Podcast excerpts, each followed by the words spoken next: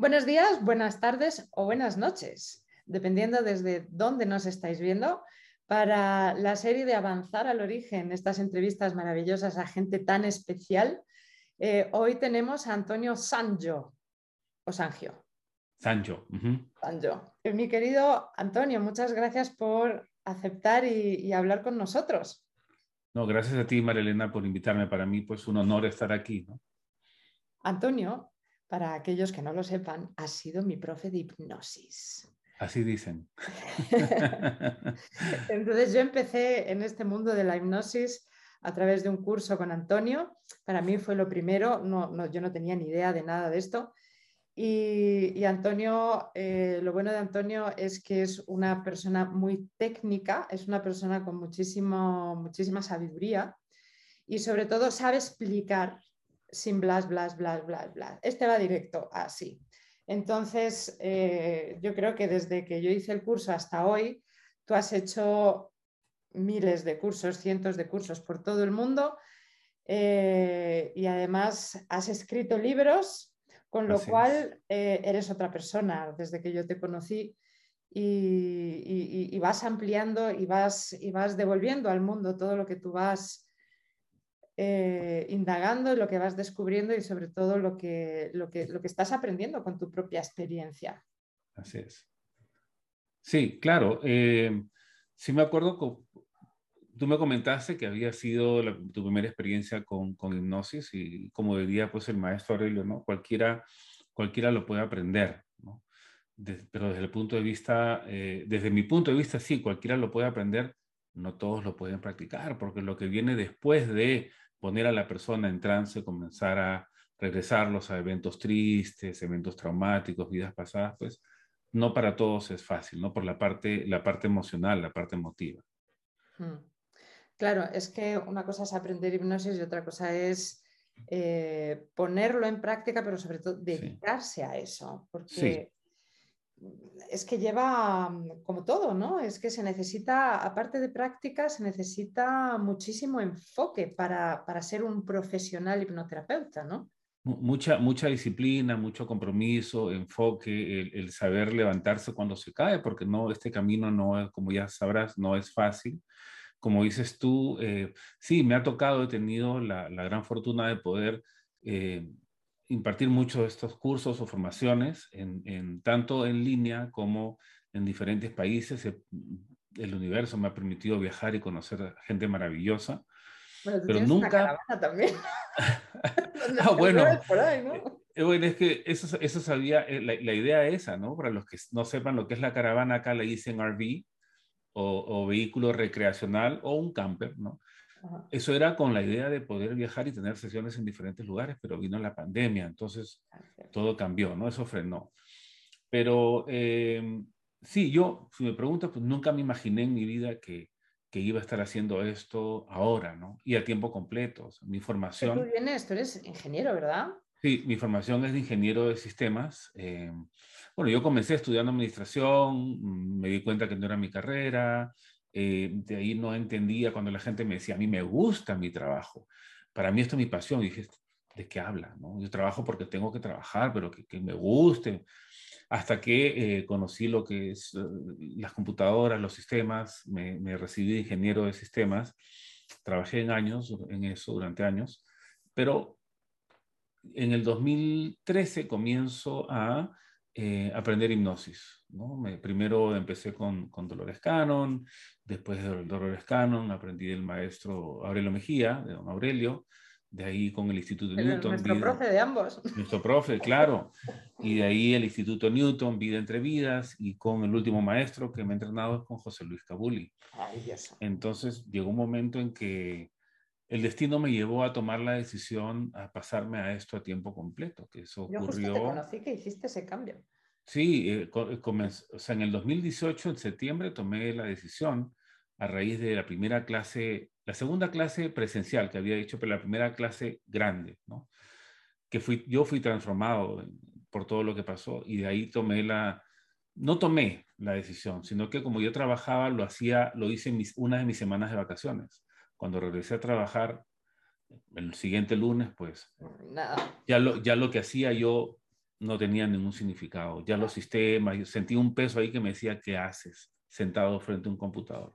Oye, pero el otro día que yo estaba hablando con Aurelio, que él también e-, es ingeniero de sistemas o algo, algo parecido, eh, es muy interesante esto que, os acomuna. El, cerebro es como un, como un, sistema igual, eléctrico.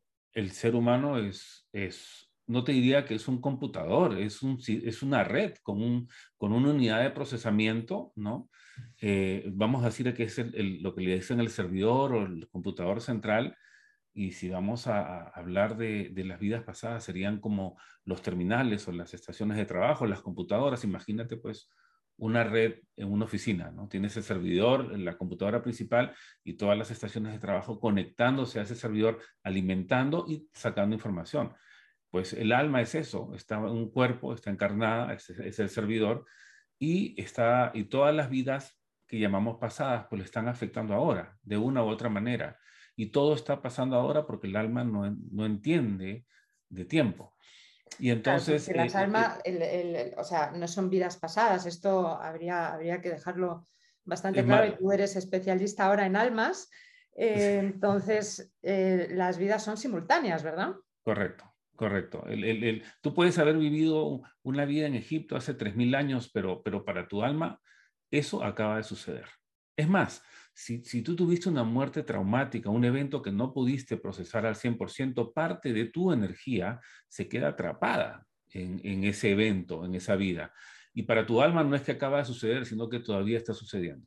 Si fuiste enterrada viva, por ejemplo, en un momento que te subas a un ascensor, a un tren, un avión, te va a comenzar a faltar el aire, te vas a poner nerviosa, te van a dar ataques de pánico. ¿Por qué?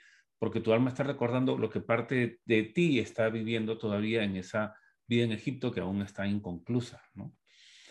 Entonces hay gente que dice, ¿qué es el alma? ¿Qué es el espíritu? De acuerdo al, libro de los espíritus de Allan Kardec, espíritu es energía con conciencia propia y alma es un espíritu encarnado. Básicamente el alma es encarnada y fuera del cuerpo es espíritu. Claro, hay, hay muchas escuelas y hay muchas muchas formas de contarlo, ¿no? Em, yo creo que mm, una de las cosas que, mm, por la razón por las cuales yo entrevisto a personas como tú, que nos acomuna un poco, es hacer limpieza.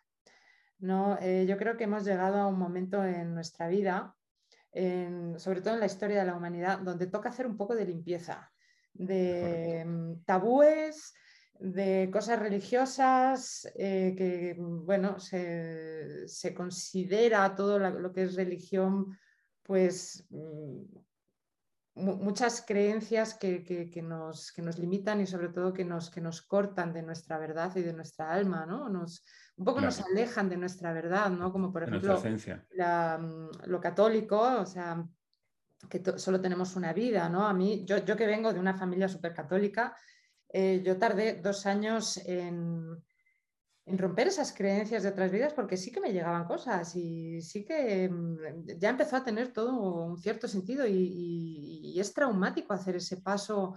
Es como cuando de pequeños nos dicen que, existe Papá Noel y tú te crees que viene Papá Noel a tu casa y de repente un día te dicen que son tus padres. Yo me acuerdo, me acuerdo cuando... es traumático, ¿no?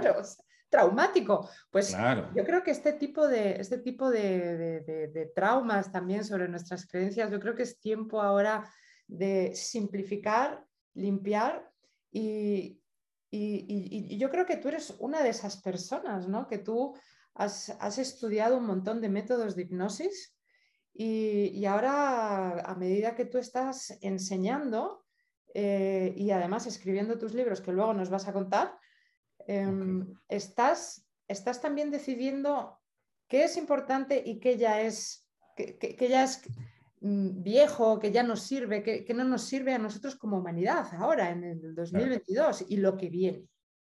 Claro, claro. Mira, interesante eh, lo, que, lo que mencionas sobre hacer la limpieza y comenzar a deshacerse de aquello que no nos sirve. vamos a empezar, si seguimos hablando del alma, por ejemplo, o el espíritu, de reencarnación a reencarnación nosotros vamos trayendo cosas de otros cuerpos, porque para el, para el espíritu la vida es una, sola con, es una sola con experiencia en diferentes cuerpos. Entonces, de la misma manera que tienes, nosotros tenemos traumas de, la infancia, por ejemplo, el, espíritu trae traumas de vidas pasadas y son esas, esos traumas, esos eventos inconclusos o ese evento que no perdonaste que no nos permite avanzar en nuestra evolución. Entonces, sí, desde el punto de vista de una sesión, en realidad lo que estamos haciendo es una limpieza, estamos ayudando a, ese alma, a este espíritu encarnado en nuestro cliente, a poder eliminar todas esas barreras que le permiten continuar su camino de evolución.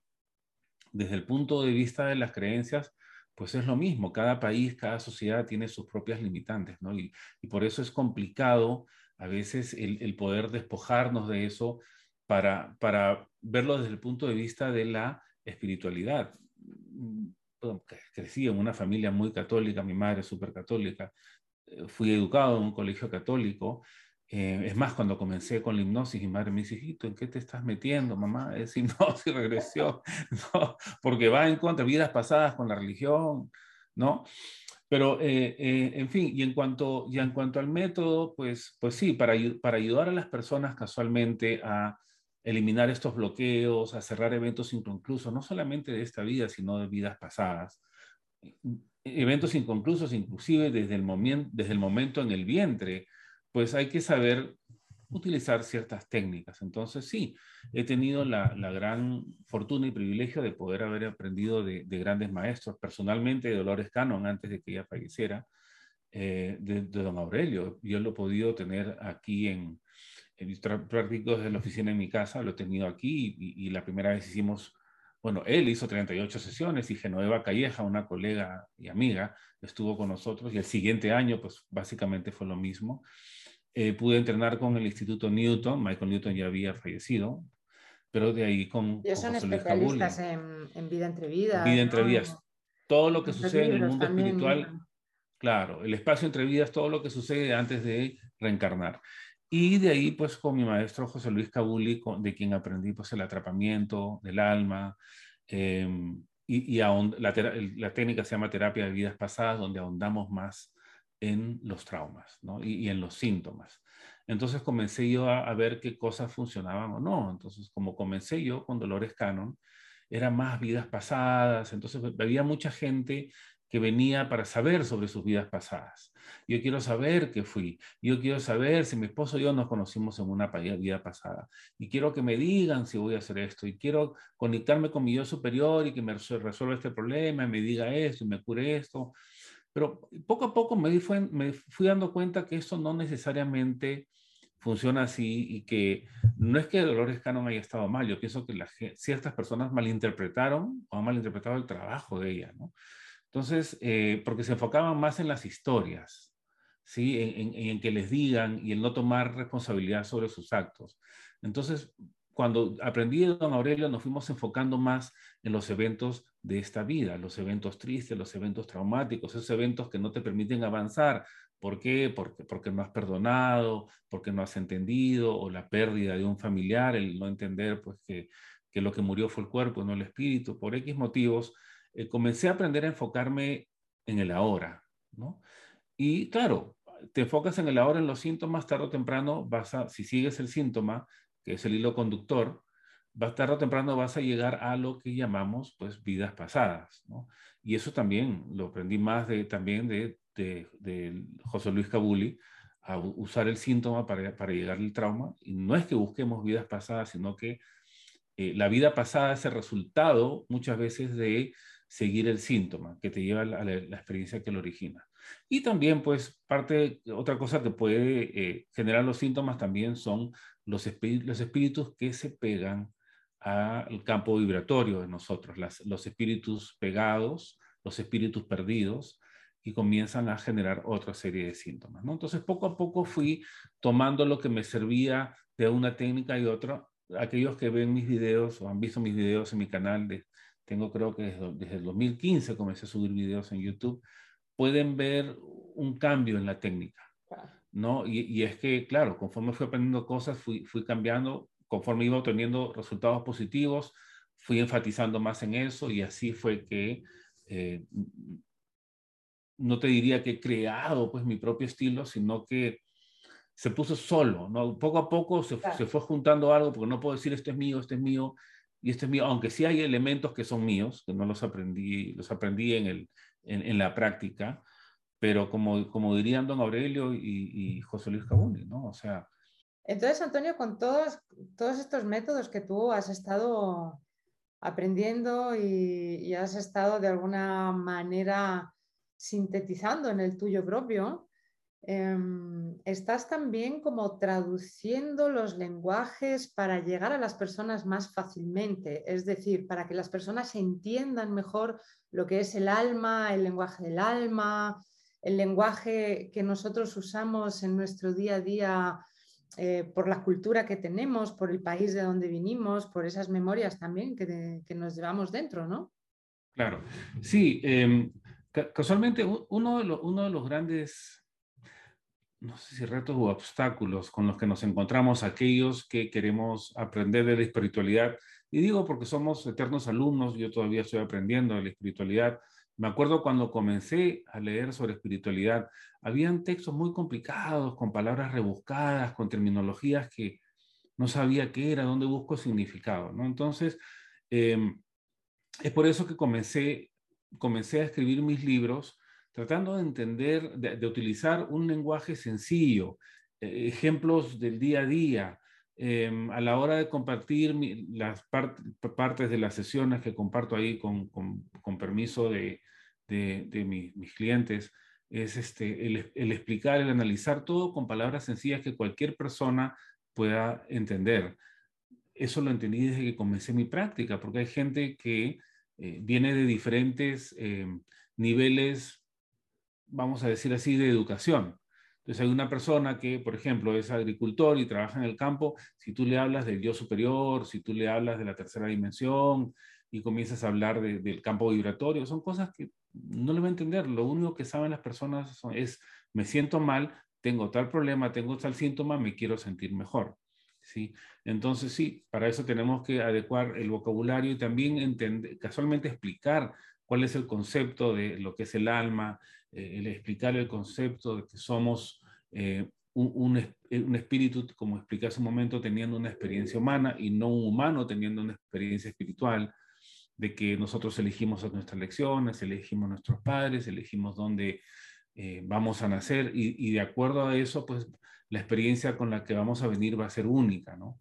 Cada, cada país es, es, una especialidad, si este planeta es una escuela, cada país es una especialidad, es una facultad, por decir así, y el, y el problema es que no nos acordamos cuando nacemos y el no acordarnos nos hace sentir víctimas, y cuando nos sentimos víctimas no avanzamos, nos quedamos atrapados en ese evento traumático, nos quedamos atrapados en el momento en que se experimenta una infidelidad, un maltrato por parte de un padre, de parte de un maestro, eh, en una violación, un tratamiento indebido.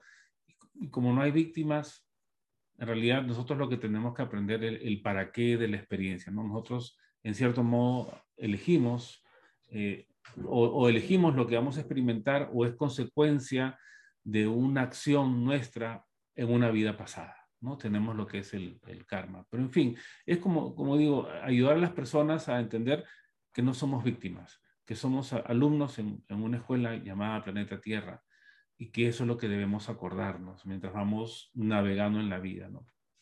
Claro, pero eso es, eh, como no nos lo han enseñado y es, son cosas de las que no se habla, Claro, ya cuando estás metido en el mundo de la metafísica sabes que este es el planeta más difícil, que venimos aquí a aprender, que una de las leyes es no acordarse y por eso pasan las cosas que pasan. Pero claro, es que si nos acordásemos de todo como pasa en otras dimensiones, en, otros planetas, que te acuerdas absolutamente de todo, y aquí hay algunas personas que se acuerdan. ¿eh? Sí, sí, em, o sea, ¿cuáles son los pros y los contras? Metámoslo en el pro del por qué uno no se acuerda de dónde oh, viene, eh, y de su misión.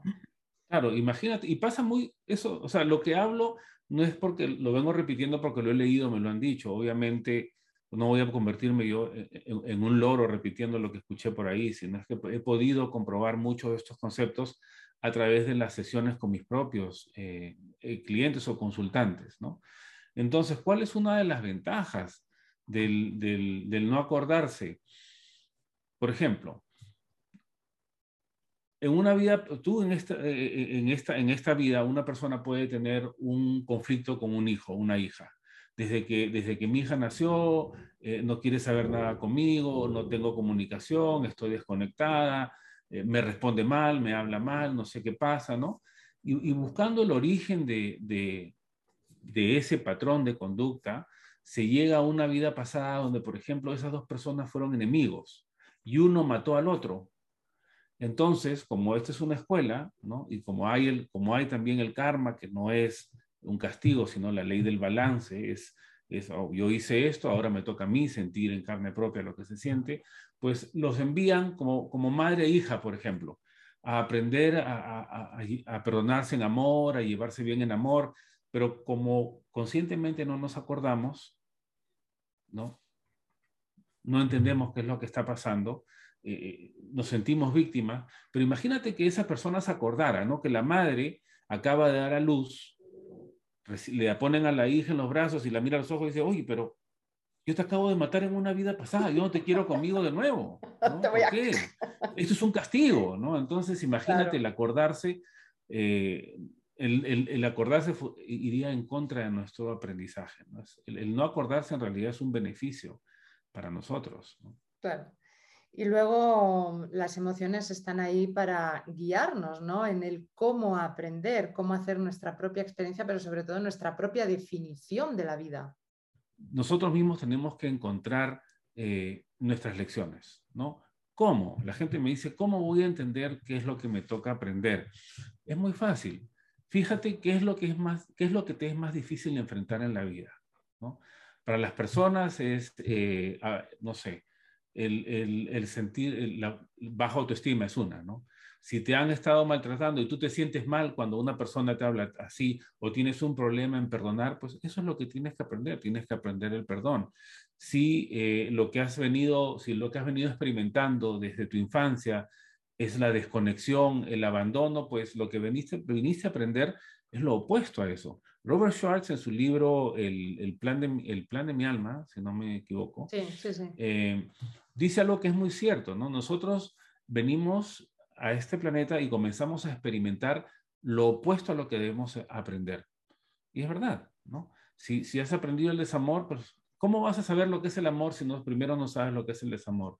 ¿Cómo no vas a saber, cómo vas a aprender lo que es el perdón si primero no te van a hacer algo que, que van a necesitar que perdones, ¿no? Entonces, eh, es así como poco a poco vamos descubriendo las lecciones. ¿Qué es, número uno, qué es lo que es más difícil para ti procesar? ¿No? Número dos, ¿cuál es el patrón que se repite en tu vida? Muchas veces dice, ¿por qué siempre no hay personas, por ejemplo, vamos a hablar de mujeres, ¿no? Mujeres siempre, eh, o, las parejas con las que se han metido siempre son abusadoras. ¿Por qué? ¿Por qué ese patrón?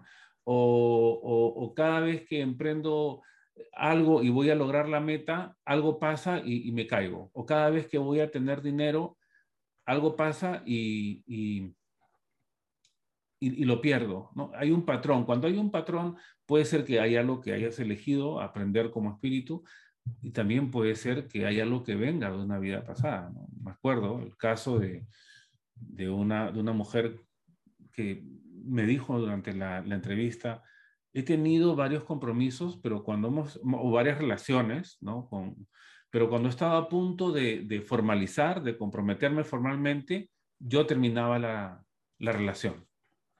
Y no sé por qué. Cuando eh, comenzamos a trabajar en ese patrón, buscando el origen de eso que lo trató como un síntoma, llegó una vida pasada donde estaba enamorada de un, soldado. Y, y, le dijo al soldado, cuando el soldado tuvo que regresar a su país, pues estaba en guerra todavía, le dijo, te esperaré por siempre. ¿no? Como habíamos hablado del tiempo, que el alma no entiende tiempo, lo que dijimos en una vida pasada, en realidad lo acabamos de decir, las promesas pasadas siguen vigentes. Los pues votos, pactos que se Claro, todo eso, ella, claro, ella lo estaba esperando. Entonces, es, es aprender a, a, entender cuáles son los patrones que se presentan, qué es lo más difícil, qué es lo que es más doloroso para ti procesar. Esas son tus lecciones. ¿Cuál es el propósito? Conforme tú vayas pasando tus lecciones, vas a ir entendiendo cuál es el propósito, que no es uno solo. diferentes etapas de la vida tienes diferentes propósitos. ¿no? Sí, de hecho, es, eh, por ejemplo, yo en, los mapas evolutivos que hago también, eh, o sea, yo explico, sí, que, que además es, es, un trabajo que viene con la propia práctica.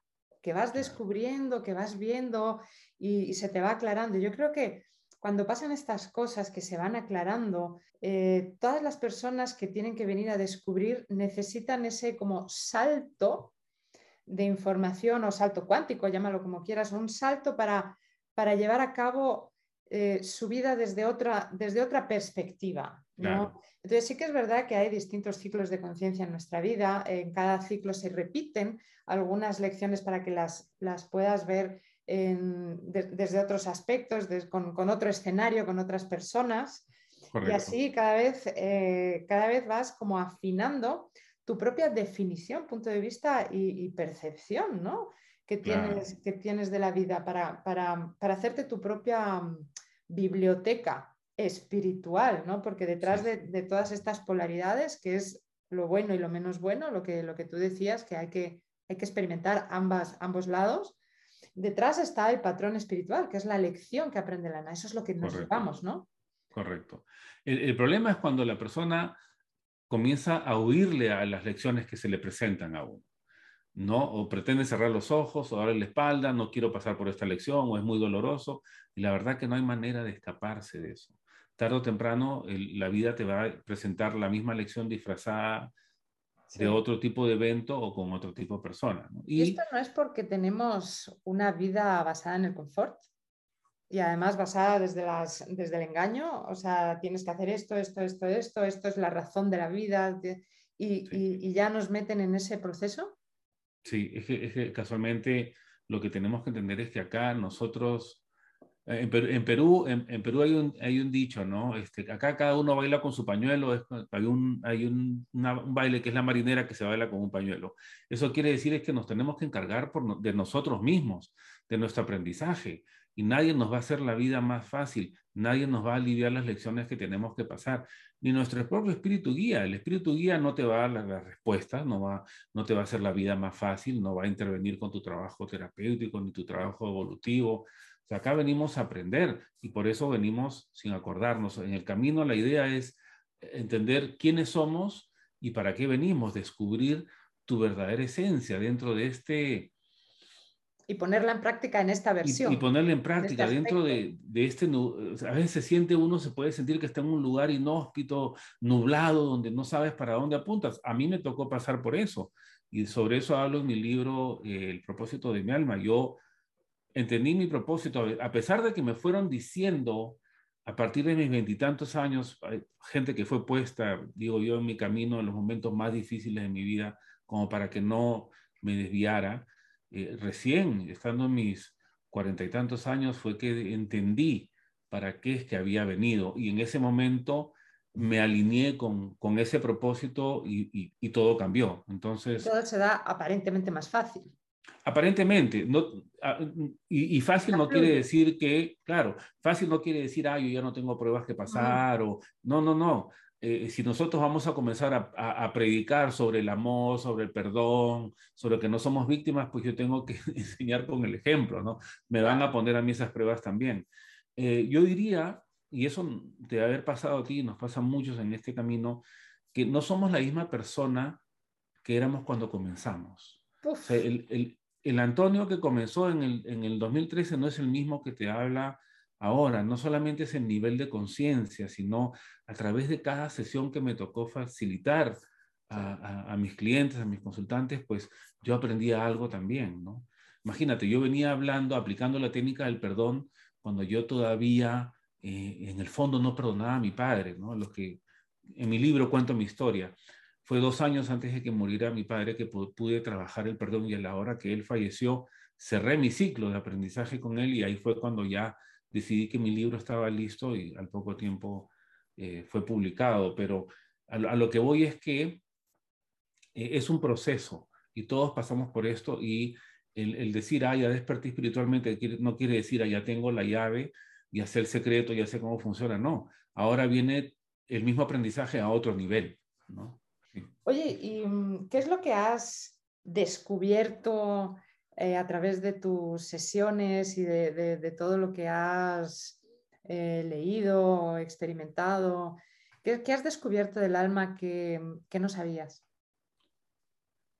Mira, eh, no sé si descubierto, pero yo te diría más he comprobado, ¿no? Porque pienso que hay gente como nuestros maestros que han venido haciendo ese trabajo con anterioridad, lleva más tiempo, y antes de ellos venían otros, ¿no? Eh, cuando, si bien es cierto, ya estaba, o sea, venía alguien con un síntoma y, yo, sabía, porque eso es lo que aprendí de, Dolores Cannon y Don Aurelio, llegando al síntoma, llegas a una vida pasada, a la hora que la persona entiende qué es lo que pasó en esa vida, pues el síntoma desaparece, ¿no? Yo sabía que eso funcionaba, ¿no? Pero no sabía ponerlo en palabras, no, no sabía cuál es, cuál es la lógica.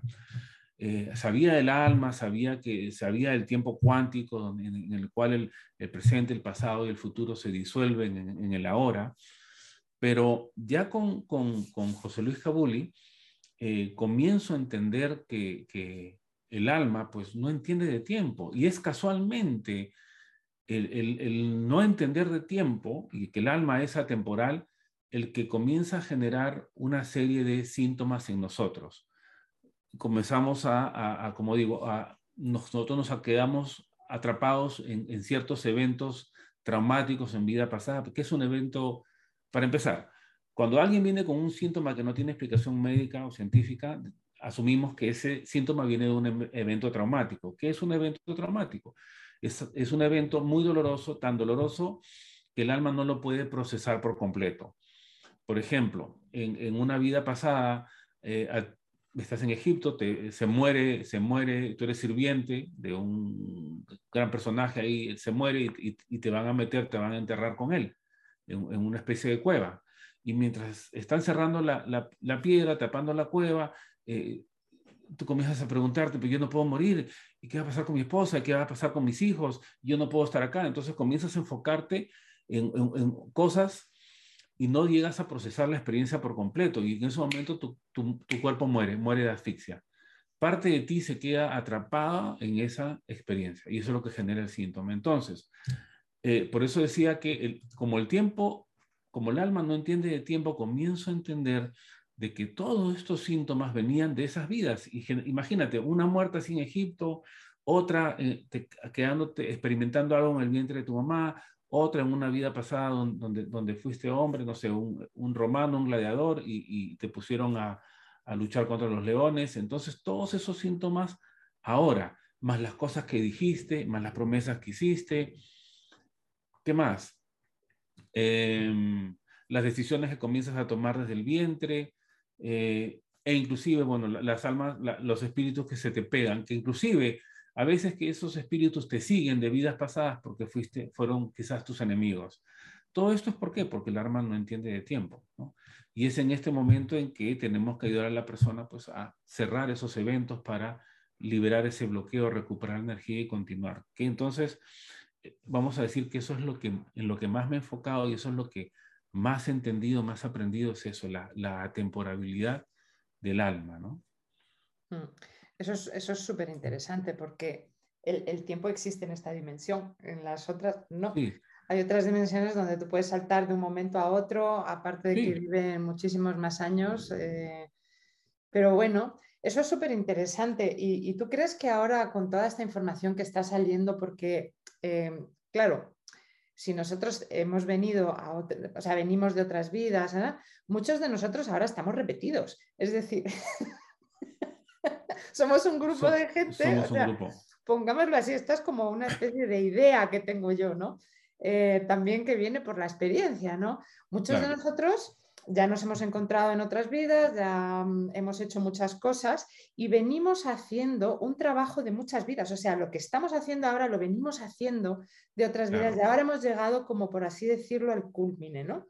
Entonces, ¿tú crees que ahora todo lo que, lo, que, lo que hemos estado sanando, lo que tenemos que sanar de otras vidas, etcétera, etcétera, ahora es justo para integrar todo eso y abrirnos a un nuevo espacio-tiempo de conciencia? Yo pienso que, bueno, claro, para, para, que la gente entienda de qué es lo que estamos hablando, ¿no? Estamos hablando de los grupos espirituales y venimos en grupo trabajando de vida en vida cumpliendo diferentes roles, ¿no? Vamos a decir que cada vida pues es una obra de teatro y cada uno representa un, rol y de ahí aprender, donde tanto colaboramos y nos ayudamos, pero también nos ayudamos, ayudamos a aprender el uno del otro. ¿Por qué hemos decidido encarnar en este planeta una vez más en este tiempo? Porque viene un salto, pues viene el gran, el gran despertar de la conciencia. Antes, imagínate en los años en los años 70, 60, tú hablabas, ah, le mencionabas a alguien vida pasada, pues, ¿qué es eso? No? Se horrorizaban, ¿no? Imagínate qué pasaba con la Inquisición y los sanadores y los videntes, ¿no? Bueno, pues te, quemaban en medio de la plaza. Claro, y que, a, propósito, muchos de, ellos que han reencarnado tienen miedo de salir, claro, tienen miedo de utilizar eh, sus dones, su sabiduría, los que sanaban con las manos, los que veían el futuro.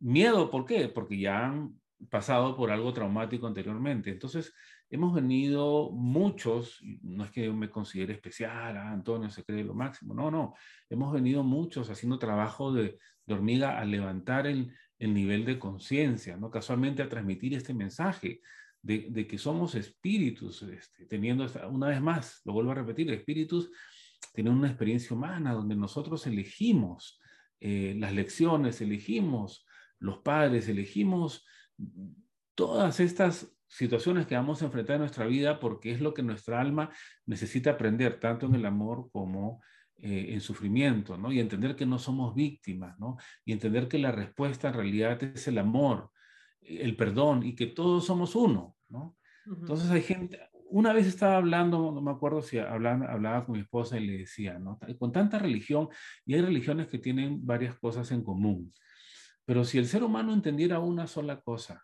¿no? La ley del karma, ¿no? ¿Qué, ¿Qué, es el karma? Es la ley del balance. Si yo te hago algo a ti, vamos a, vamos a poner este ejemplo absurdo, ¿no? Vamos a decir, Malena, que en esta vida yo te violo, ¿sí? Te violo, abuso sexualmente de ti. ¿Qué va a pasar en la siguiente vida? Pues me va a tocar experimentar a mí lo que te hice a ti. Si yo supiera de esa ley del karma, de que todo lo que yo te haga me va a tocar experimentarlo, la misma magnitud, simplemente no lo haría. Exacto. No lo haría, claro. Entonces, por eso que... Eso es un poco lo que vino a, explicar Jesús, ¿no? Eh, ¿no? No hagas a los demás lo que no quieres que te hagan a ti. Claro, claro. Entonces... Em, Ama a tu, a tu enemigo, como si fueras tú mismo. Claro, y entonces Ahí, ahí está la respuesta. Eso es, con, con, esa ley, eh, por eso que es la espiritualidad se dice que no hay espíritus buenos y espíritus malos, sino espíritus más evolucionados que otros, ¿no? Y hay gente que no entiende, pero ese es un violador, pero ese mató a tal. Claro, desde el punto de vista de, del ser humano, estando aquí en este planeta, encarnado y dormido, no entender la espiritualidad, pues lo vas a ver así. Pero a mí me ha tocado en sesiones, por ejemplo, esto me pasó en uno de los cursos, donde la persona que sale eh, de voluntaria para hacer la sesión va a diferentes, visitamos como, como tres recuerdos tristes, traumáticos de esta vida, donde fue eh, tocada indebidamente por, por, diferentes personas. Entonces ya llegó un momento que dijo, no más, ¿por qué a mí? No otra vez, ¿no? Entonces le dije, bueno, vamos a ver por qué a ti, voy a contar el 3 al 1. Quiero que vayas al origen, el evento que originó esto en ti y llegó una vida donde era un hombre, un soldado, y en, guerra. Y el soldado, como venía solo tiempo, él entraba en las casas y violaba a las mujeres. ¿Sí? Y, esa, persona, esa mujer en ese momento era un hombre contándome lo que estaba pasando y me relataba cómo violaba a las personas y la, clara, la cara de placer que tenía y, y me decía, yo lo siento, pero es que lo tengo que hacer. Llevo mucho tiempo solo. ¿sí? una vez que termina esa vida y, ya vuelve a, ser espíritu, entendió, entendió que lo que estaba pasando ahora era consecuencia de lo que hizo y en ese momento ya pudo perdonar. Y entonces, desde ese todo punto lo que hacemos tiene consecuencias, sea lo bueno, que lo malo es, son como ondas, ¿no? Claro. que, y esa, esa es la conciencia. Claro. Y ahora imagínate, ¿no? Hablando de que le tocó ahí en esta vida experimentar eso, para experimentar eso tiene que haber alguien que la toque. ¿No? Esa persona que la toque, está, que la tocó en, su infancia adolescencia, cumplía un rol para que ella pudiese experimentar lo que hizo en una vida pasada. Y entonces si esa persona está cumpliendo un rol, esa persona es mala, ese espíritu es malo o, simplemente está cumpliendo un, jugando un papel. Claro. ¿Ves?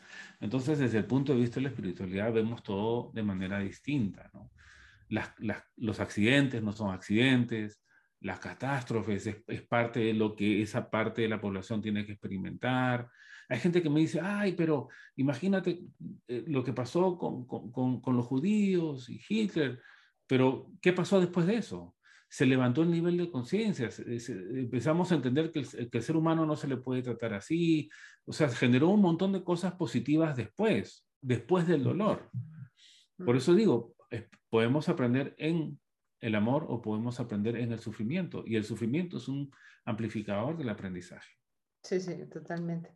Y ahora es un momento donde se está levantando un montón de información de los tabúes y también se está recuperando información que se, que, se creía perdida, ¿no? Claro, claro. No solamente eso, fíjate en los contactos con eh, a quienes llamamos los hermanos de las estrellas, ¿no? O sea, eh, seres de, de otros planetas. Se está, ya sale más en televisión, eh, hace poco salió que, en el Congreso creo que se, abría ya sobre los casos de avistamiento que hubo. O sea, no estamos solos, no estamos solos y tenemos, hemos, eh, no solamente, aparte, no solamente reencarnamos aquí, reencarnamos en otros lugares. Claro, tú imagínate si ahora en el mundo fuera normal hablar de vidas pasadas y fuera normal, eh, me voy a ir a tomar una copa con un arturiano. Claro, vamos es que, a hacer magia. Eh, el, nivel de conciencia sería otro, totalmente. Claro, pero es que casualmente es ese trabajo que se ha venido haciendo hace unos años donde el día de hoy tú le puedes decir a alguien la palabra extraterrestre y no se va a asustar ni se va a, sorprender porque, porque ya nada, nada es nuevo, ¿no? Si hay esto, hablamos de vidas pasadas, hablamos de otras dimensiones, hablamos de seres de luz, hablamos de, espíritus perdidos, hablar de extraterrestres vamos a decir que no es, no es tan complicado ya. Cuéntanos un poco con tu experiencia, em, que bueno, que a mí esto me, me fascina, el tema protocolo. El tema protocolo me saca de mis casillas, porque yo contigo aprendí un protocolo largo y luego con el Aurelio un protocolo de cinco segundos y luego tú sabes que además puede no haber protocolos para entrar en, este estado donde puedes recordar. Y de ahí nos cuentas qué tanto es fiable. O sea, ¿cómo, cómo entiendes tú que una persona está verdaderamente recordando o se está inventando? Y si ese que se está inventando es tan absurdo, pero que es verdad. Claro. Bueno, mira, em, mi proceso, ¿no? Mi proceso comencé pues con dolores, como digo yo, comencé con dolores canon y esa técnica, en Dolores Canón, en esa técnica nos enseñó una inducción. ¿no? Una inducción es un, un, proceso por el cual tú vas llevando a la persona al trance. El trance, pues, es un estado alterado de conciencia, ¿no? Entonces, como era una inducción visual, no funcionaba con todos. Hay gente que no visualiza, hay gente que más es más siente que, que lo que visualiza, hay otros que más eh, piensan, otros que más es lo que oyen o lo que sienten, en fin una, inducción visual pues no funciona con todos. En esa frustración que yo sentía en ese momento, comencé a investigar más sobre otro tipo de inducciones. Entonces comencé a aprender otras, ¿no? Y, y, las comencé a dominar y sí, es verdad, obtenía resultados. Pero me acuerdo, cuando yo aprendí con don Aurelio, era una inducción de la respiración, ¿no? Respirar cinco veces, la hiperventilación, como le llama él, y la persona entraba en la experiencia. Es más, cuando él estuvo acá me dijo, mira Antonio, la verdad es que no se necesita ni, inducción, ¿no? No se necesita inducción. Em, yo le voy a decir a la persona que vamos a hacer un ejercicio, voy a contar de 5 al 1 y que busque un recuerdo triste y conforme te van contando sus recuerdos, van entrando en trance. Efectivamente, así pasó, ¿no? Em, pero ¿cuál fue la anécdota? ¿no? Que hay personas que no entienden lo que es la hipnosis, no entienden lo que es trance, piensan que se van a dormir, piensan que no van a estar presentes, piensan que no deben acordarse, y esto no es así. Entonces hay gente que va a decir, oye, pero no has utilizado inducción, yo te he separado por una sesión de hipnosis y no has utilizado inducción, ni siquiera has intentado hipnotizarme, ¿no? Entonces es por, ese, es por ese, esa manera de pensar, casualmente ese, malentendido que tienen muchos o la, mala idea que tienen sobre la hipnosis es que utilizo inducciones. ¿Qué pasó más adelante? Eri Cervantes, una eh, colega y, amiga, psicóloga en México, también entrenada por, por don Aurelio, me dijo, mira Antonio, acá en México va a haber un, un congreso de flores de Bach, que yo no entro mucho en eso, pues no, no es mi tema, pero va a estar José Luis Cabuli. José Luis Cabuli dicen que pone gente en trance sin inducción, ¿no? Entonces yo comencé a ver en YouTube quién era Kabuli, me, me, me interesó cómo hablaba. Le dije, bueno, voy, voy, yo voy a ir a ese congreso, tú vas, nos encontramos ahí y me tocó ver cómo eh, José Luis em, comenzaba a llevar a las personas en la experiencia y en, y en, poquísimos minutos la persona ya estaba en la experiencia experimentando de todo. Y, y yo tratando de entender, espera, pero ¿cómo lo hizo? ¿Sí? Y así fue con, en el taller, eh, más que nada era vivencial, entonces todos los voluntarios pasaban por lo mismo. En, ese tiempo que estuve en México pude asistir a tres de sus talleres y dije, bueno, es que yo quiero aprender porque también eh, me identifico mucho con su manera de, al igual que con don Aurelio, con su manera de, facilitar las sesiones. Entonces, eh, fui a España y son tres módulos el curso de terapia de vidas pasadas. El primer módulo lo hice en España. y, y aprendimos a hacerlo de esa manera. ¿Y, cuál es el concepto, eh, Marilena? ¿Por qué las personas pueden entrar en trance sin una inducción? Porque la persona, nosotros, bueno, nosotros, eh, como lo veo ahora yo, ¿no? partimos desde el síntoma.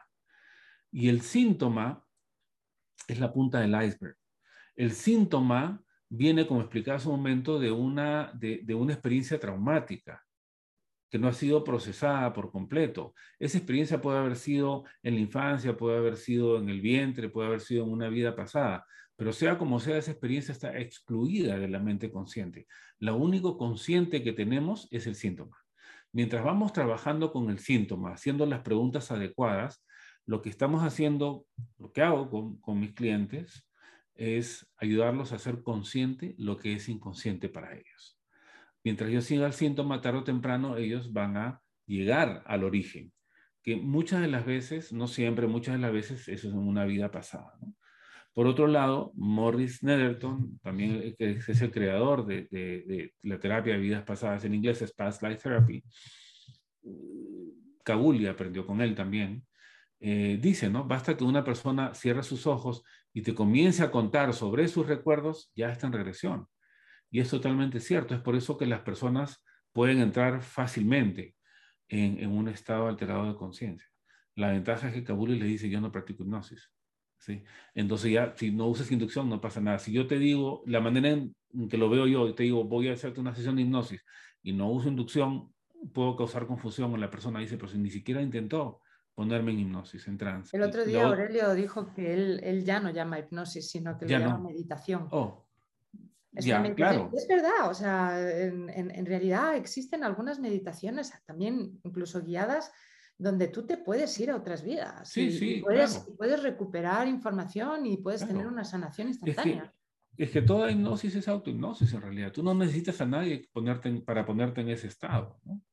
Y volviendo a lo otro que dijiste, ¿no? una, una vez que la persona está en, en trance, ¿cómo sé si, para empezar, cómo sé si está en trance o no? Hay ciertas señales que te pueden indicar que la persona está en trance, ¿no? Por ejemplo, cuando mueven los párpados, los párpados tiemblan así, para mí eso es trance, o, los músculos de la cara muy relajados, o a la hora que en una inducción yo les hago abrir y cerrar los ojos y tiene como la, la mirada perdida, ¿no? Como uno de mis alumnos dijo, la mirada de zombie, ¿no? Este, o sea, que está en trance, pero hay veces que, que, cuando yo comencé en este campo, estaba aprendiendo, yo paré la sesión porque pensé que la persona no estaba en trance y me sentía como tonto, aplicando las técnicas cuando la persona no está en trance. Para mi sorpresa, la persona no se acordó nada. Desde ese día dije, ok, desde hoy día voy a empezar a, voy a, voy a suponer de que la persona esté en trance, sea lo que sea, sea como sea, que esté en trance. Y es verdad, yo ya no presto atención a eso. Yo sigo aplicando las técnicas y tarde o temprano, poco a poco van entrando a ese estado. La otra pregunta que me hiciste, ¿cómo sabes si lo que te dice es verdad o no? No me importa. Ajá. porque lo que estás diciendo tú viene de tu mente subconsciente. La mente subconsciente es el 80%, el 88% de tu mente. En esa mente subconsciente tienes un montón de, de asociaciones positivas y negativas. Básicamente lo que trato de decirte es que lo que venga de tu mente subconsciente es tu realidad más pura. Y tu mente subconsciente, ya sea contándome sobre una vida pasada que en realidad tuvo, lugar, me va a contar algo sobre ti o hay veces que hay gente que me ha contado vidas pasadas como si fuesen dibujos animados, los muñequitos, las animaciones. Eh, ¿Será verdad, será mentira? No importa. Lo que me importa es lo que me está transmitiendo el subconsciente y yo a eso comienzo a aplicar las técnicas, porque lo que busco yo es casualmente la, parte de la sanación, la parte de eliminar el trauma. No me interesa en ningún momento eh, confirmar si lo que me están diciendo es verdad o no. Para el efecto terapéutico no importa. Salir del sistema de creencias de la persona para que pueda entender para que pueda entender cómo salir de ahí, que eso no es real, o sea, ese síntoma no es real, ese síntoma ya no existe, no es necesario y se puede cambiar, ¿no? Claro, una vez que la persona, aquellos que vuelven a una vida pasada, así la hayan creado, ¿me entienden qué fue lo que sucedió? Pues en ese momento el síntoma eh, deja, de, deja de ser, ¿no? desaparece. El día, de, el día de ayer, sí, ayer, tuve una sesión, está publicada en YouTube, está en inglés, eh, donde esta persona, que no me lo mencionó durante la entrevista, había tenido problemas con la respiración, sentía que sus pulmones no estaban a toda su capacidad y en una vida pasada ella eh, la encerraron en un cajón, eh, estando viva, y, tiraron esa caja al fuego, ¿no? Entonces ahí venía todo ese problema. El dolor que tenía, aparte tenía un, dolor en, la parte del estómago, eh, no venía de ella. Ese dolor venía del dolor que sentía la mamá cuando ella estaba en el vientre. Pero a la hora que nosotros nacemos comenzamos nos olvidamos de todo lo que pasó en el vientre, pero en el vientre de mamá ya estamos tomando decisiones, ya estamos eh, siendo programados por todo lo que pasa ahí.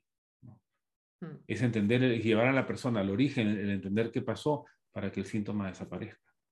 Volviendo al tema del origen que me apasiona, em, cuando una persona descubre que somos almas, que tenemos muchas vidas, que todo se puede solucionar, que, que más allá de este cuerpo físico eh, e, existimos como, como amor, como, como luz, que tenemos muchas posibilidades, muchas oportunidades de existir.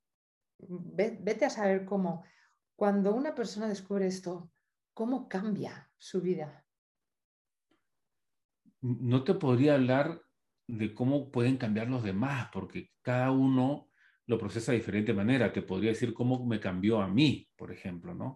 Entonces, yo ya comencé, desde el momento que entendí lo que es la espiritualidad, que somos un espíritu, un alma que, venimos, que hemos reencarnado, que reencarnamos en grupo, que elegimos nuestras elecciones, comencé a hacer una introspección o retrospección, comencé a retroceder a y comencé a entender de por qué tal evento a tal edad, por qué tal persona fue puesta aquí, por qué yo tuve que pasar por tal o tal sufrimiento, por qué mi padre y yo eh, nos separamos, nos distanciamos, eh, cuando yo tendría pues 23 años y, nos volvimos a juntar años después y, siempre fue así como que intermitente.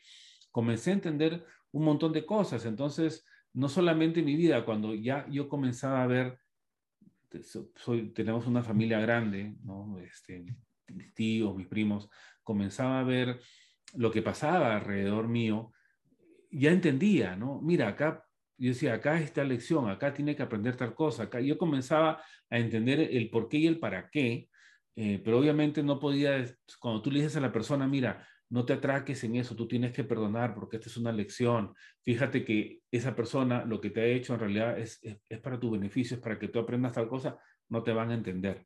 ¿no? Entonces, ¿por qué? Porque hay gente que todavía no está eh, despierto, por decir así, que no entiende el concepto de la espiritualidad. Yo pienso que el entender la espiritualidad y entender que somos alma y vida, lo que todo lo que has mencionado, vidas pasadas, del amor, nos empodera. Y, al empoderarnos, pues eh, entendemos que no somos víctimas, ¿no? Y a la hora que entiendes que no eres, que no eres una víctima, perdonas. Y a la hora que, que, que perdonas, te liberas de esos eventos en los cuales te quedaste atrapado por el no perdonar. Y, y, tu energía que se quedó atrapada en ese evento. Hay gente que está atrapada en un rencor de algo que sucedió cuando tenían pues, 15 años y tienen 60. Y a la hora que vienen a la entrevista a hablarte de ese evento que pasó a los 15 años, te lo cuentan como si lo acabara hubiera sucedido ayer, ¿no? A vienen atrapados. Entonces, es eso, el, es el liberarse, es el entender, es el empoderarse, ¿no?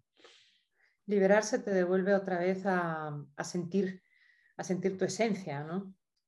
Claro, e, y eso es lo más difícil, porque nosotros como espíritu tenemos nuestra esencia que llevamos de vida en vida, ¿no? Vamos a decir así que el espíritu tiene su propia personalidad, su propio ego, pero a la vez viene a integrarse con un cuerpo que tiene su propio ego, tiene su, su propia esencia, aparte que está afectado por la carga genética de los antepasados.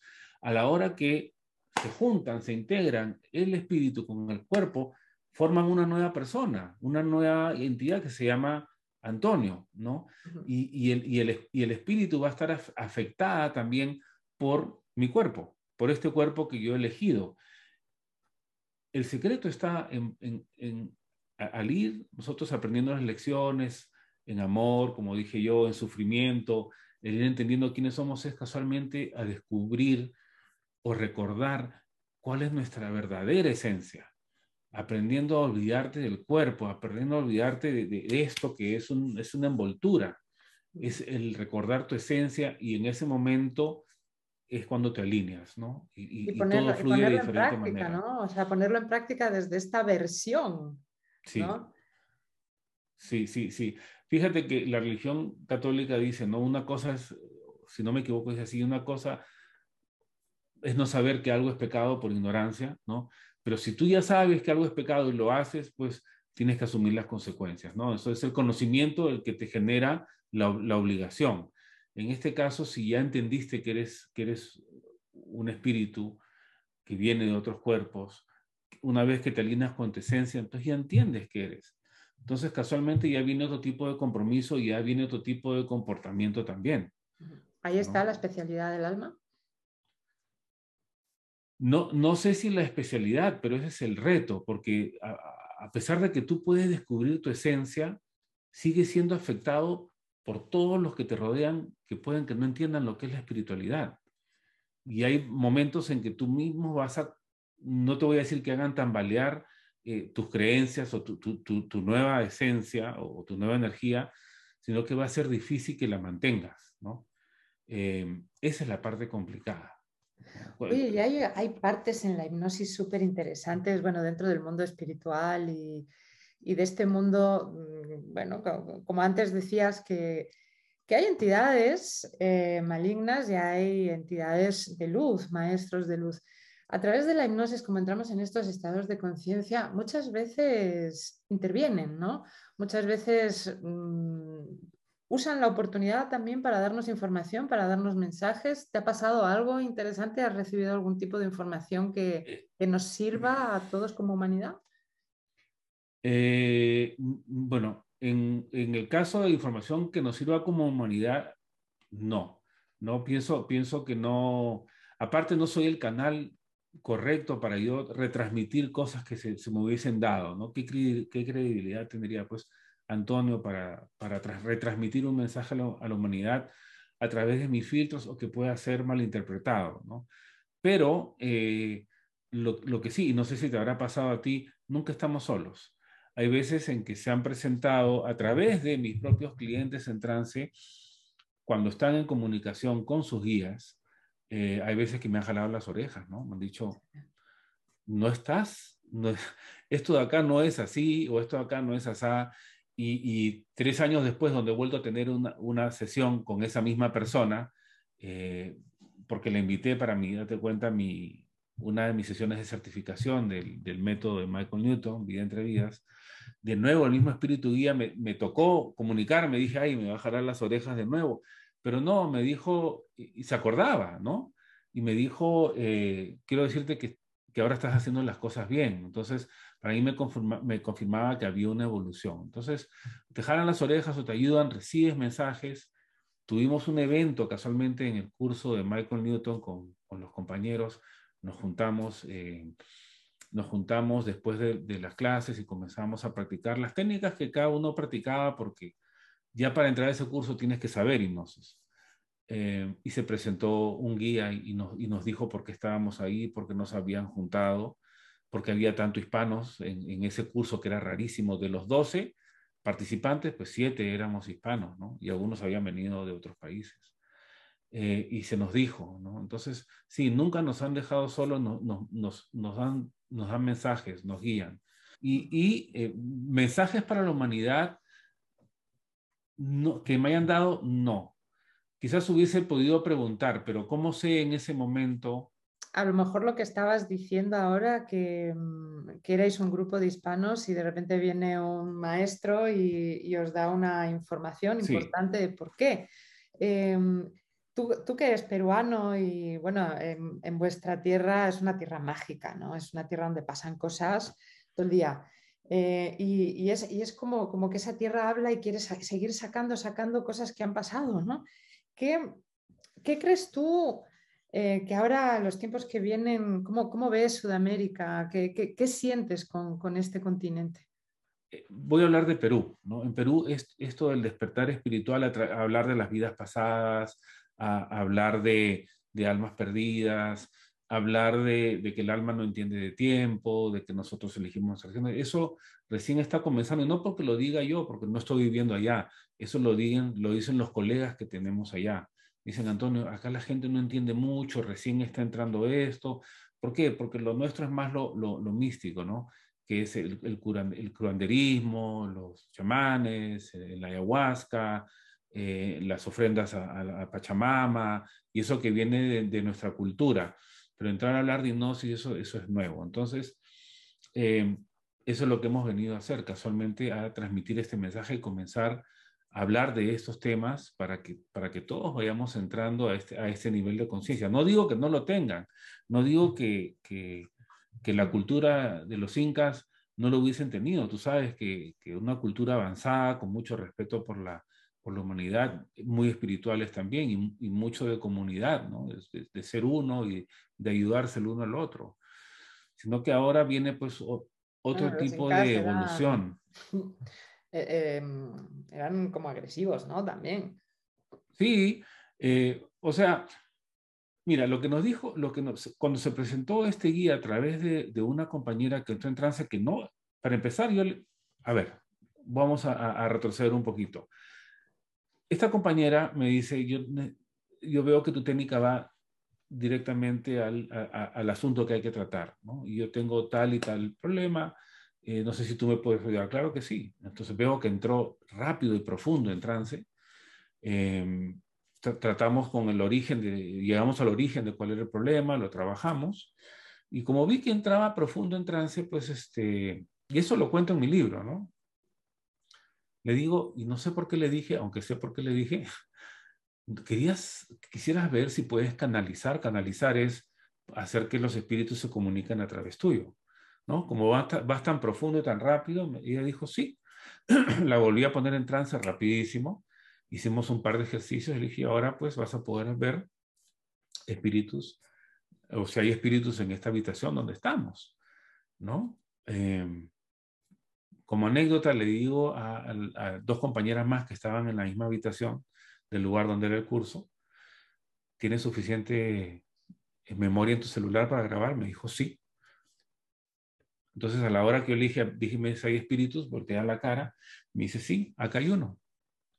Ok, y le digo, eh, ¿cómo, ¿cómo se presenta? Se presenta como, como un negrito en harapos, como un esclavo. ¿De qué color es su energía? ¿no? Me dice morada. Para mí, morada es una energía avanzada. Yo sabía que no era un alma perdida. ¿ya? Eso, lo, eso lo aprendí de Michael Newton, por ejemplo a la hora, y le digo, ¿tú quieres prestarle tu mente y tus labios para que se comunique con nosotros o quieres repetir lo que él dice? No, yo le presto mi mente y mis labios. ¿Ok? 3, 2, 1, pum, hace el cambio comienza como a caerse, ¿no? Y en eso, eh, agarra y se levanta de nuevo. Y comienza a hablarnos, y era otra persona, no, estoy tan, tan alegre de, de verlo con los ojos cerrados, ¿no? De, verlos aquí. Yo quiero verlos, quiero verlos. si sabes canalizar con los ojos abiertos, abre los ojos, ya era otra persona ahí. Eso, eh, y había otra energía ahí, ¿no? Y nos comienza a decir, eh, eh, comienza a, decir el, por qué nos habían juntado, que habían pasado por mucho para llevar a todos los hispanos ahí. Me dice, y, ustedes son de un continente, son de continentes que han sufrido mucho, ¿no? Entonces, ustedes son, son eslabones de una cadena, ¿no? Y, y, no es tanto lo que puedan hacer individualmente, sino lo que hagan como grupo, ¿no? Y nos comenzó a decir varias cosas. Y, es más, este, yo comencé a, para entender con quién estaba hablando, ¿no? Eh, hacer pruebas, y te podemos hacer pruebas, eh, preguntas mentales, sí. Entonces alguien hacía, le decía yo, pregunta mentalmente y le respondía y respondía a las preguntas que hacíamos mentalmente. O sea, sí estábamos hablando con una entidad que era de amor, una entidad de luz. Y bueno, cuando acabó todo, resulta que casi no había grabado, se había acabado la memoria. Entonces eso no debía ser grabado, por ejemplo, ¿no? Pero en ese momento entendimos nosotros el para, el para qué estábamos juntos, por qué estábamos juntos en ese curso y, y, y, qué es lo que teníamos que hacer con, con, con nuestra gente, con los hispanos, ¿no? Sí, en, Sudamérica la gente está empoderándose de nuevo, está recuperando esa raíz, ese poder, esa autenticidad, esa genuinidad, ¿no? Claro, claro, ¿no? Entonces, por eso te, te comentaba eh, antes de, comenzar la entrevista que eh, yo tengo más seguidores en inglés. Las cosas se dieron así. Al comienzo por, por don Aurelio me llegaba mucha gente en español y, y poco a poco eh, me comenzó gente, gente local se enteró de, lo que hacía, comenzó a buscarme a través de mi, mi amiga y colega Alba Wyman, también comenzó a llegar gente, vio que hacíamos juntos, vio que éramos amigos y los cursos, y ahora más me sigue gente en inglés. Pero obviamente sí, yo, yo siento que lo, lo, que tengo que hacer es también dedicar tiempo a lo que es este, la gente de habla hispana, ¿no? Sobre todo, hablando de, de, Perú, pues sobre todo mi país, hace poco estuve ahí dictando un curso y, como, como, dice el dicho, pues nadie es profeta en su tierra, ¿no? Eh, pero fue un, grupo maravilloso de personas, un grupo pequeño, y en cada, cada, cada práctica que se hizo, cada demostración, pasaron cosas muy hermosas, como pasa en todos los grupos, ¿no? Entonces, eh, yo pienso que se está comenzando algo allá, en Perú. Entonces, vamos sembrando semillas de luz, ¿no? Entonces, poco a poco ir preparando gente allá. No digo que Antonio pues es, eh, es, el que viene a preparar a todos. No, no, no. Hay, hay muchos terapeutas que, que enseñan diferentes técnicas y cada uno colabora a su manera. ¿no? Pero lo bueno de ser genuino y auténtico y además de tener muchísima experiencia, muchísima información que luego transformas en sabiduría como una pequeña perla, es justo, es justo la, la, luego devolverla, ¿no? Devolverla como esa perla.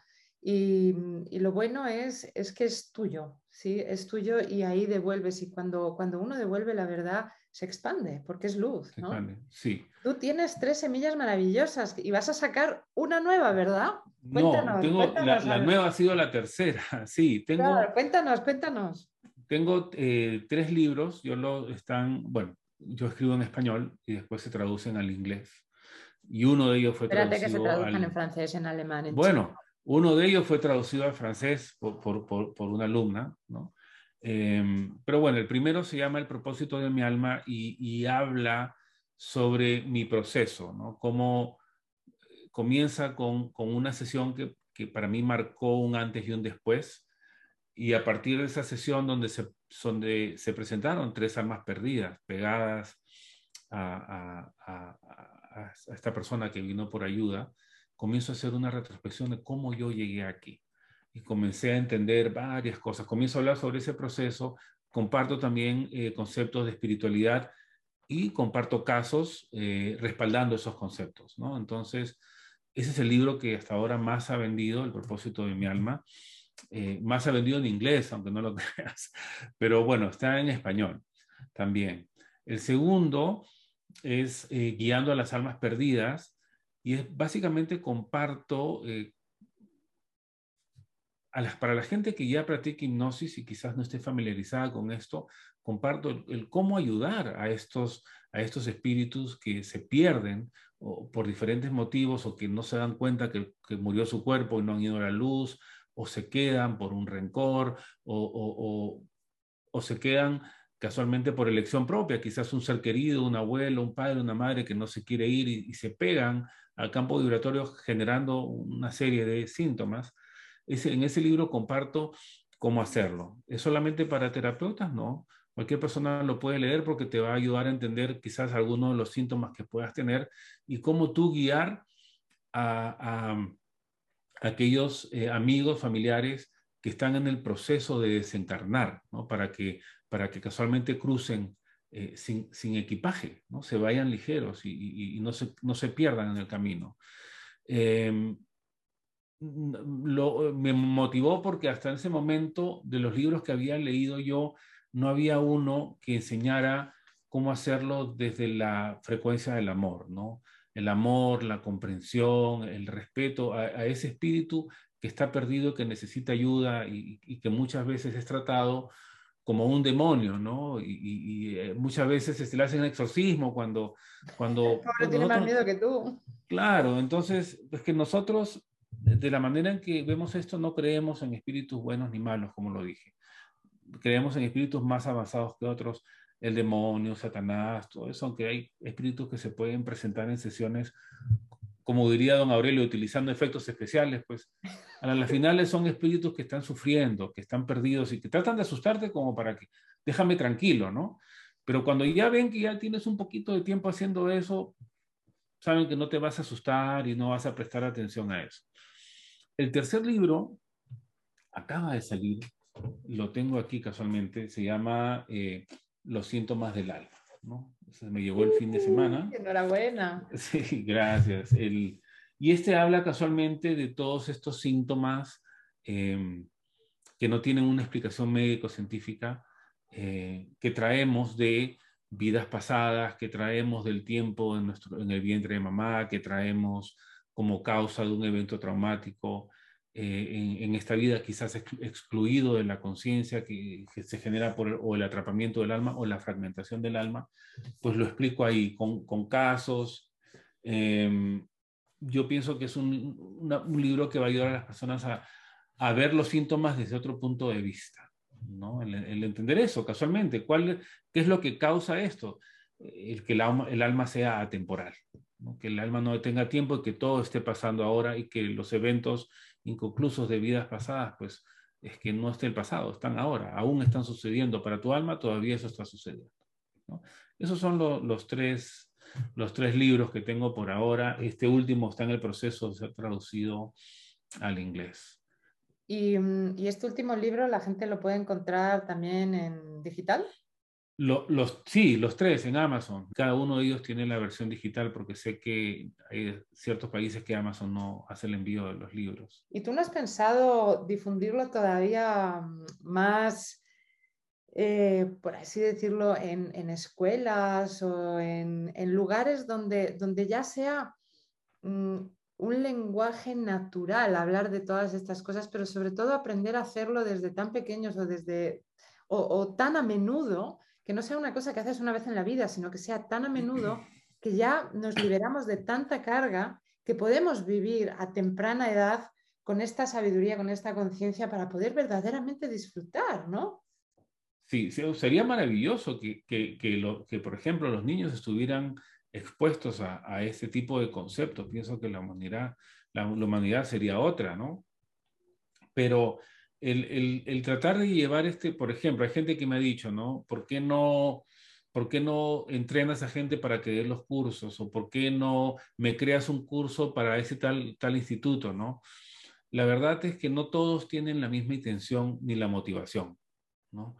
Eh, hay muchos que están motivados por el dinero y a, y a, mí eso no me motiva. Pero Antonio, ¿tú cobras? Sí, cobro porque tengo que pagar el internet, comprarme mi cámara, comprarme mi ropa, o sea, de eso vivo, ¿no? Claro, claro, por eh, supuesto, todos. Claro, sí, pero no, pues, pero no, no, es, lo, no es lo que me motiva y, y, yo pienso que para hacer ese tipo de trabajo, número uno, tienes que tener la, la intención adecuada, tienes que tener el lugar puesto en el corazón correcto em, y tienes que olvidarte de tu ego, ¿no? Eh, no puedes tener ego en lo que vas a hacer, porque a la hora que piensas que eres tú el responsable, que eres tú el sanador, a la hora que, que piensas que tú eres el que tiene que hacer feliz a esa persona, comienza a ir la cosa mal, porque nosotros no estamos en control de nada durante la sesión.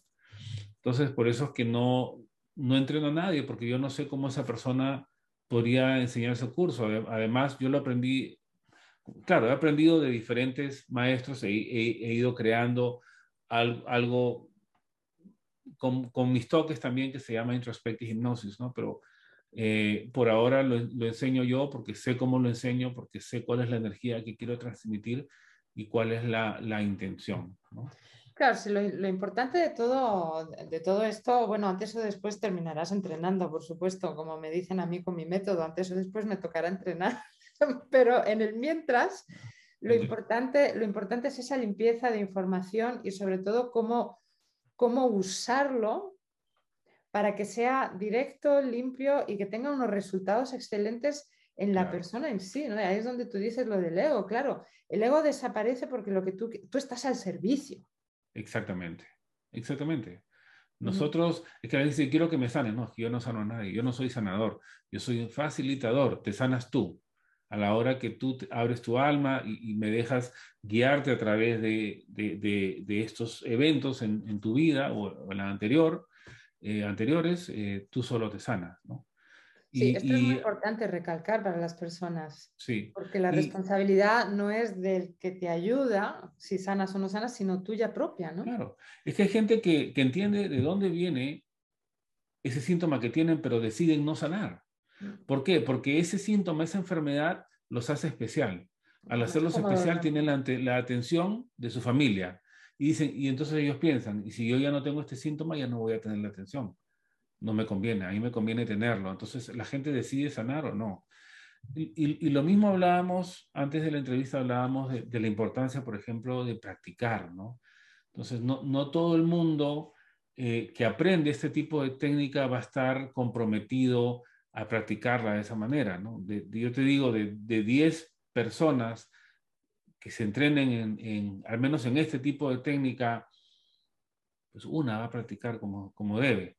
Las otras eh, van a decir, no, esto no es lo que pensé, o esto requiere mucho tiempo. Entra mucha duda. claro, no, o, esto no me permite todavía mantenerme, yo me quiero cambiar de, quiero cambiar de profesión, pero la hipnosis no me da, y, y otros me dicen, no, esto es mucho trabajo, esto es mucho esto, o me siento vulnerable, o me pongo muy emotivo, emotiva cuando hago las sesiones. Entonces, por, por A o B motivos van quedando en el camino.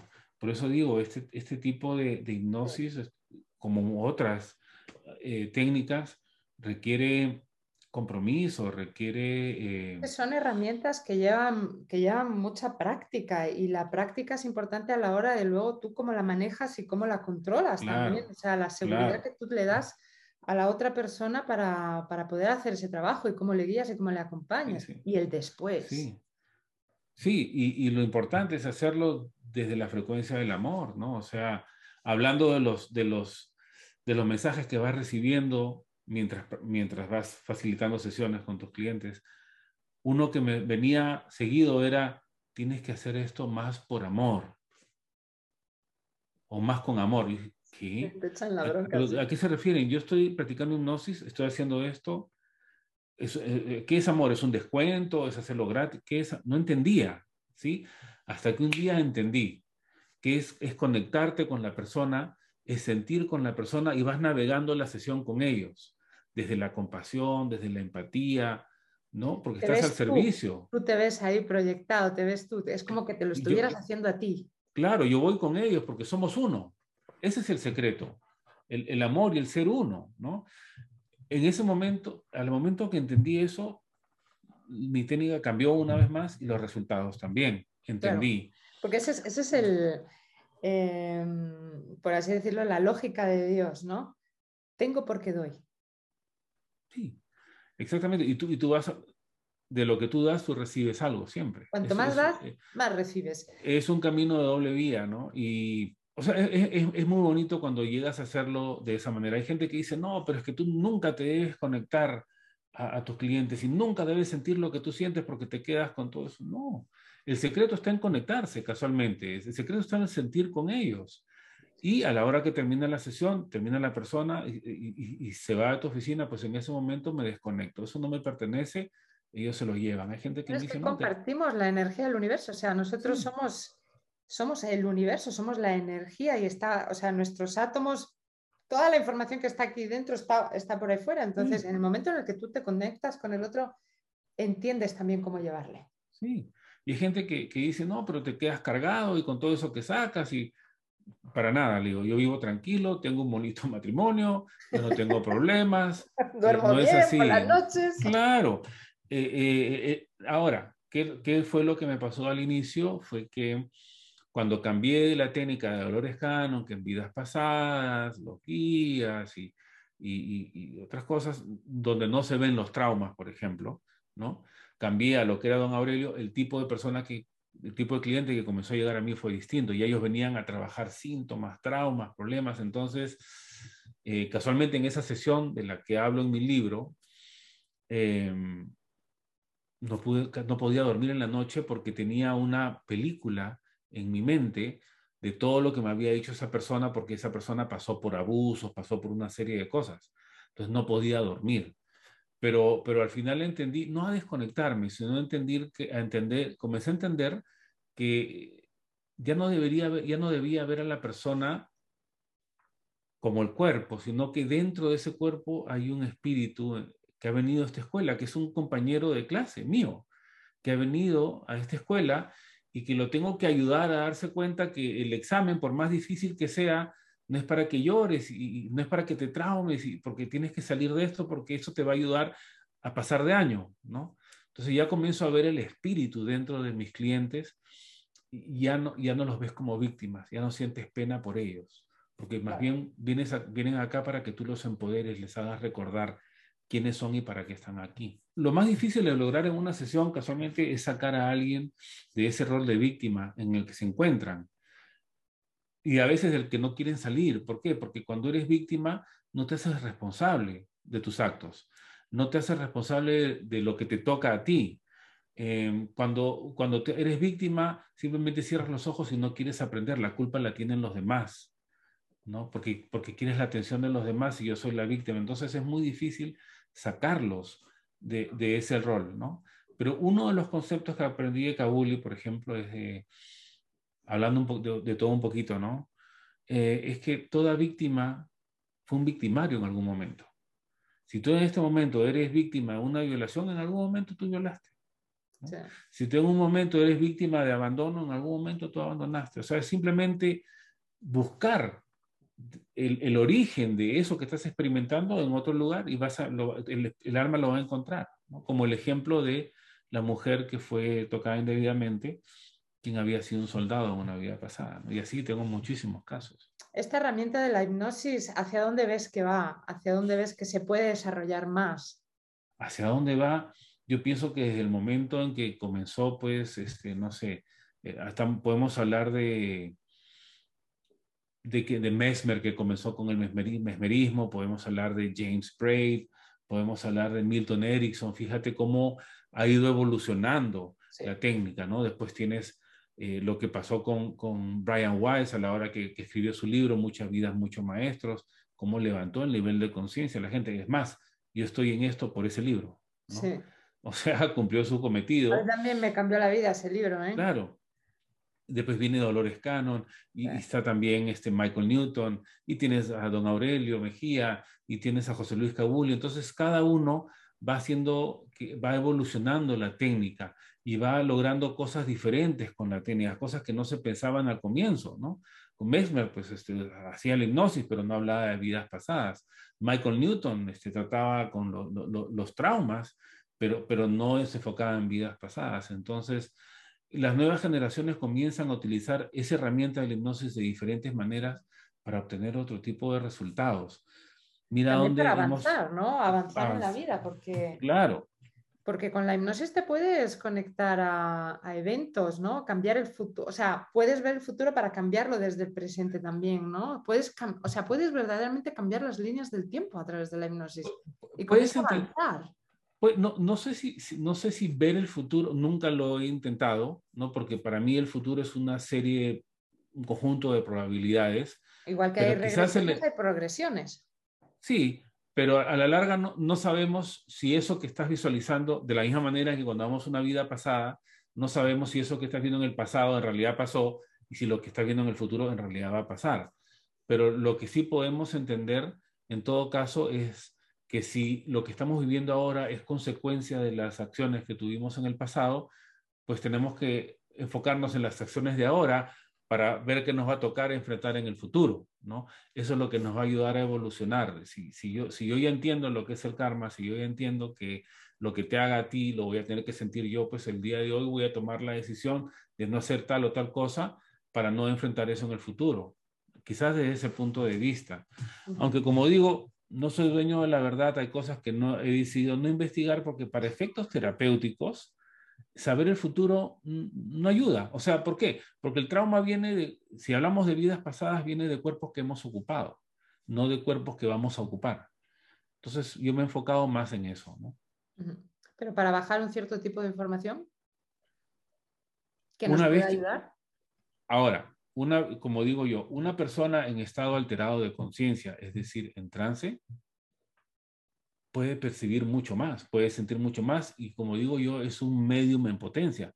En ese momento, de la misma manera que las personas comienzan a percibir energías pegadas a ellos o energías que se acercan a ellos, puedes comenzar a canalizar otro tipo de información. En la técnica de Michael Newton, por ejemplo, es, llevar a la persona al mundo espiritual. Si se les permite entrar, pues tienen acceso a muchísima información que les va a ayudar casualmente en su evolución, ¿no? A evaluar qué es lo que han, cómo han venido eh, procesando las vidas pasadas, cómo han venido evolucionando en las lecciones que tenían que, aprender, en las, en las metas que tenían que lograr. Desde ese punto de vista, puedes tener acceso a eso pero lo, que he experimentado es que hay veces que los mismos guías bloquean y no los dejan pasar. Hasta aquí nada más, porque él, si esta persona, me explica el guía, ¿no? Porque si entiende, si, ella entiende qué es lo que va a pasar en la siguiente vida, vamos a malograr su lección. Ella no puede entender qué es lo que va a pasar. Si la dejas entrar a la, biblioteca, como le dicen, los registros akáshicos, eh, ella no puede entrar ahí a ver qué es lo que va a pasar. Pareciera que tuviesen acceso a lo que va a pasar más adelante. Eso lo tengo en YouTube, por ejemplo. ¿no? Intenté por, de diferentes maneras y el guía simplemente bloqueó.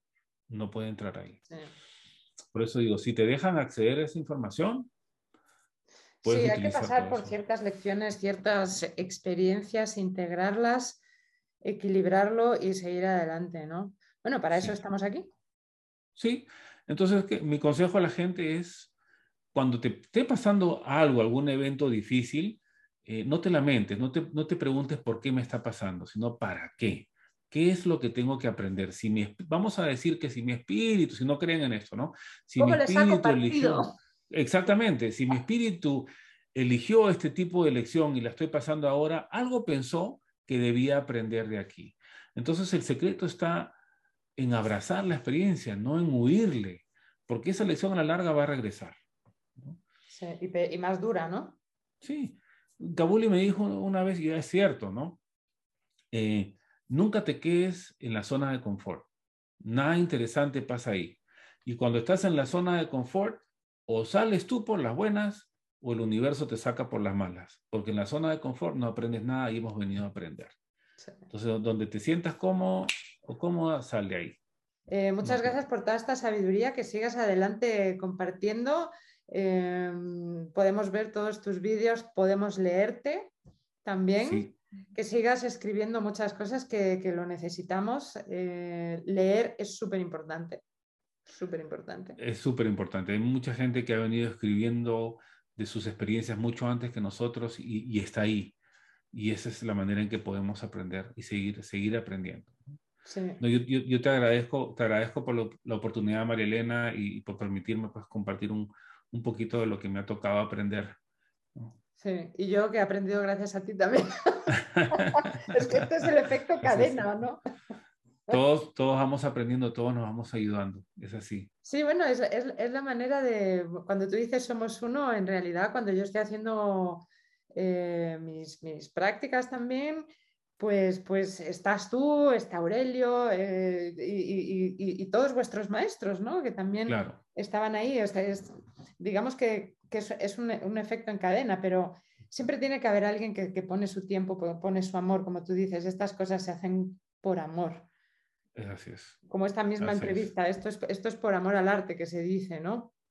Vamos compartiendo semillas de luz y se van esparciendo y nos vamos ayudando entre todos. Entonces, bueno, pues muchísimas gracias. Gracias a ti eh, Antonio, por tu tiempo, tu sabiduría, tus libros, por todo lo que haces, por también eh, todo lo que compartes, de la manera que compartes, y a todos los que han llegado hasta este momento de ver esta entrevista. Espero que os haya gustado y ya sabéis dónde encontrar sus libros, en Amazon, sus cursos. Gracias.